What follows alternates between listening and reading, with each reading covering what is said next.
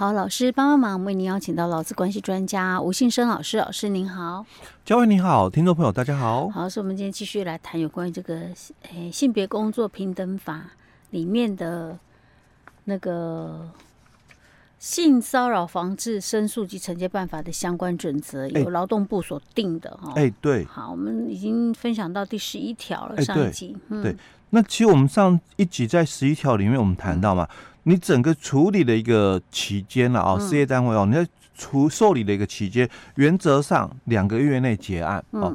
那当然，如果有需要哦，可以再延长一个月哦。那这个延长的动作一定要用书面哦来通知当事人哦，是比较好哦。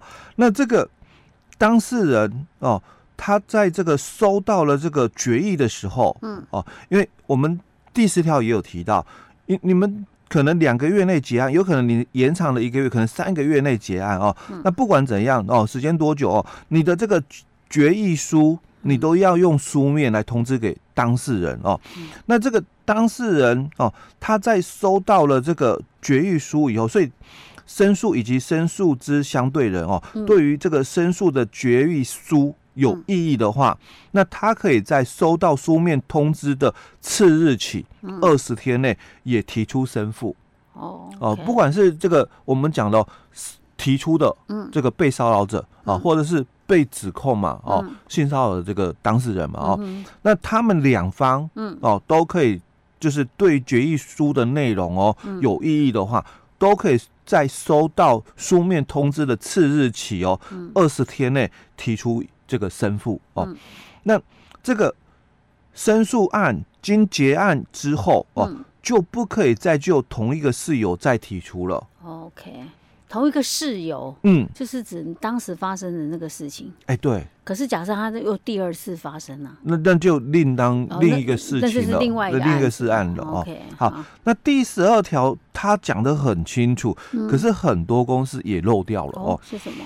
第十二条，他讲的很清楚，就性骚扰行为经调查属实啊，那雇主就因事情节的一个轻重啊，对于申诉的这个相对人哦，为适当的惩戒或处理，嗯。啊，那如这个经证实是诬告的一个情形的话哦，也可以对申诉人哦做适当的一个惩戒或处理，嗯啊，那很多公司在这里哦，就又没有处理好，因为。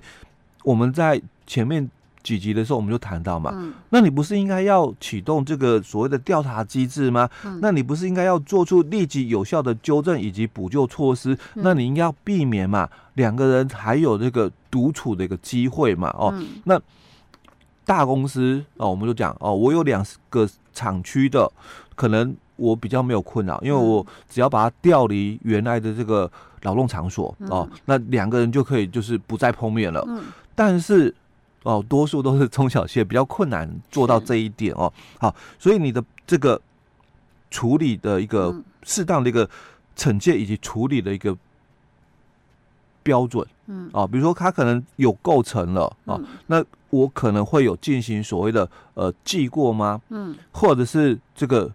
终止契约，因为惩戒解雇就终止契约了哦，就是开除的一个部分哦，那才能够避免两个再有独处啊，是。或者再有碰面的一个机会嘛哦，视情节轻重，哎，对对对哦，好，那十三条的一个部分哦，就提到说，那雇主应该也要采取就是这个追踪考核监督哦，那确保这个惩戒或处理措施有效的一个执行哦，并且来避免相同事件或报复的一个情形来发生哦，那。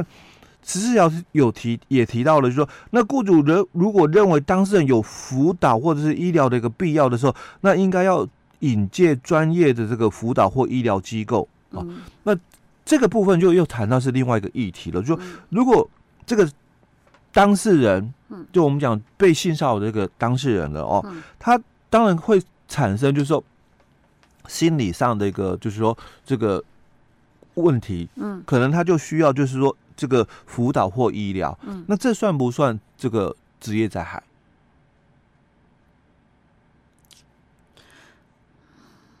我觉得可以算诶，他是在执行公务的时候，啊，哎，对他其实这个就是职业灾害喽，哦，哦，那只是说，因为我们对于就是说，他可能后续是看就精神科哦，嗯、那因为精神压力大了嘛，哦，那这个职业病的一个部分，嗯，哦。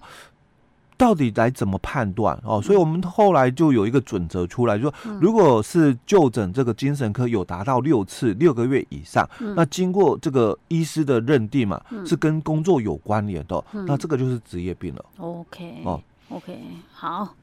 所以哎哇，这个我觉得那个这个牵扯的也很大。哎，对对对哦。那接下来哦，那我们就来谈哦，那事业单位的这个。办法，嗯，哦，该怎么去制定呢？哦，那我们其实主管机关那边也有个范本哦。嗯、那范本里面哦，我就抓几个比较重要的一个这个内容哦，嗯、来跟我们听众朋友分享了哦。Okay, 好的。因为这个范本其实就比较简单，直接就是参考就好哦。嗯、但是几个重要的一个条文，就像比如说，我们应该在这个条文里面哦，嗯、你你要有一个，就是我们前面提到说这个。性骚扰的一个申诉哦，嗯、那原则上当然你要用具名的书面为之嘛哦。嗯、那如果对方就是我们讲申诉人，嗯，他可能就是用其他的方式啊，嗯，哦，也可以的啊，不一定我要用这个书面嘛，嗯，哦、我们之在前面的时候我们有提到嘛，那在这个准则里面的这个第六条哦，他说。他可以用言辞或书面提出哦。那他如果用言辞提出的话，那事业单位的这个承办人员嘛，你要做成记录哦。所以你公司在处理的时候，因为这个就是你公司自己的 SOP，嗯哦。那所以你公司在处理的时候，你你就要告诉你的承办人员嘛，哦，说性骚扰的一个申诉，原则上应该是。具名啊，然后书面为之。那如果是用言辞提出申诉的话，那受理的人员或单位应该要做成记录，并且向申诉人朗读或使其阅读，确认内容无误后，那再由他来签名或盖章。嗯，哦，就跟我们这个准则里面讲的是一样的哦。好，那另外你的这个委员会的部分哦，你也要在这个办法里面你要讲清楚哦。所以你自己公司你要去。处理这个性骚扰一个申诉的时候，那你应该是以不公开的一个方式哦来做。那你要组成这个委员会，所以你的委员要多少人？哦，他范范本里面就有提到五到七人哦。那所以你要公司你要指定一个人是这个担任委员嘛？哦，所以看你公司层级哦要由谁，大多数都是呃管理部门的，比如说。都都是我们讲的，就人力资源管理部门的哦的一个主管哦来做这个担任委员哦，因为可能人人资的部分在这一块会比较比较熟悉，对。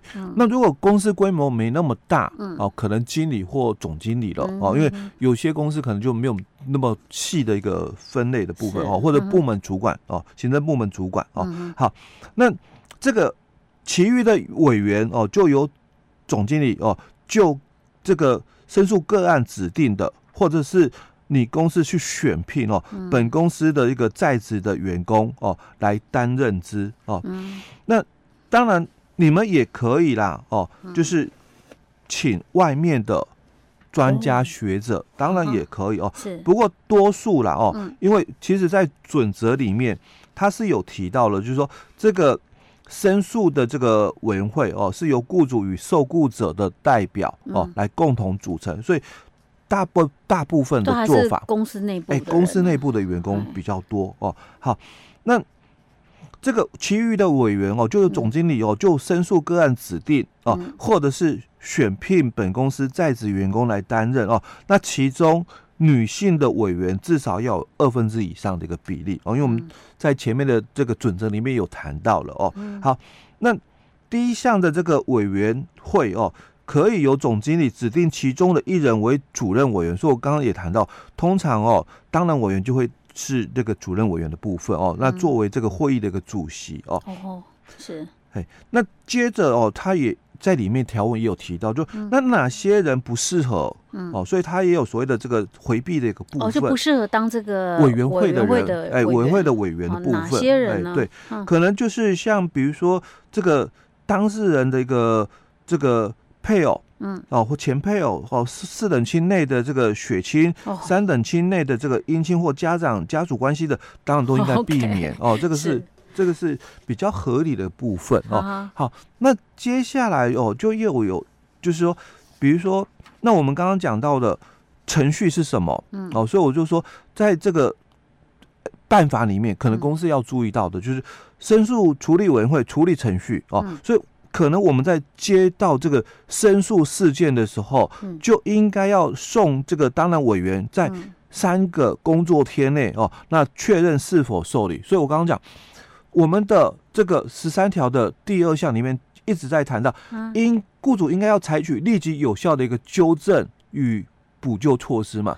所以这个立即到底是指马上吗？哦，所以你自己办法里面如果有提到，那我就是第自己写好，我几天内几天内要处理，对，处理就好了。那就当然就依照你的办法，哎，对，就依照你的办法。所以为什么我要特别去强调说，虽然法规是讲三岁以上要定，嗯。哦，但我们二十个员工哦，三十以下，三二十九人以下的啦哦，嗯、我要不要去定？当然要定，要。因为你没有定，你就不知道怎么执行嘛。是，你就到时候就会被卡在利息阶。对，利息 这两个字就，就可能会被处罚 十万块，至少十万块。哦，所以我在办法里，我我们就提到，哎，那你你有申诉了之后，我们就送给哦，马上嘛，我们就送给我们的当然委员嘛，哦，那这个当然委员就在三天内确认嘛，是不是要受理？哦？因为可能审查有没有符合嘛，有符合我们就受理了嘛，哦，所以我我也符合立即处理了哦。好，那确认受理了之后，我我就也要赶快去处理，就是委员会的一个部分嘛，哦，那在。去做调查的一个事情哦，嗯、那在两个月内，或者是延长一个月、三个月内哦，嗯、那决议之后，把这个我们的决议的一个部分哦，附带理由的部分，嗯、那用书面的方式寄给这个双方的一个当事人的部分哦。嗯、好，那一样你在办法里面可能也要讲清楚哦，嗯、这个部分，那一样你也要讲清楚说，那双方当事人在。多久的期限应该也是收到书面的次日内了哦，嗯、那二十天内哦，那他也可以提出哦这个申诉的一个部分哦。嗯、那基本上哦，可能公司应该要把这个比较就是说完整的一个流程哦，嗯、要交代清楚的。OK，哎、欸，老师，所以像这个是哪边可以查得到？呃主管机关都有，哦，就是劳动部的网页上面都可以查得到，或者是我们这个各县市的这个地方主管机关哦，也都有。像我们宜兰县的话，你就可以去上那个劳工处的网站去看。哎，对，OK，好，这个是有关于那个一些比较细的部分啊，提供给大家参考，尤其像有一些。雇主啊，企业说哦，我叫我赢啊，阿姑可以不这，我不知道从何做起哦，嗯、你就可以参考一下我们主管机关订定的这些相关的规定，欸、就就差不多照着这个格式来 定一定就好了。哎、欸，大概简单改几个字，抬头改掉，对，就把企业名称啊什么的这样改掉就行了哈。嗯、OK，好，老师，那我们今天讲到这儿哦。嗯。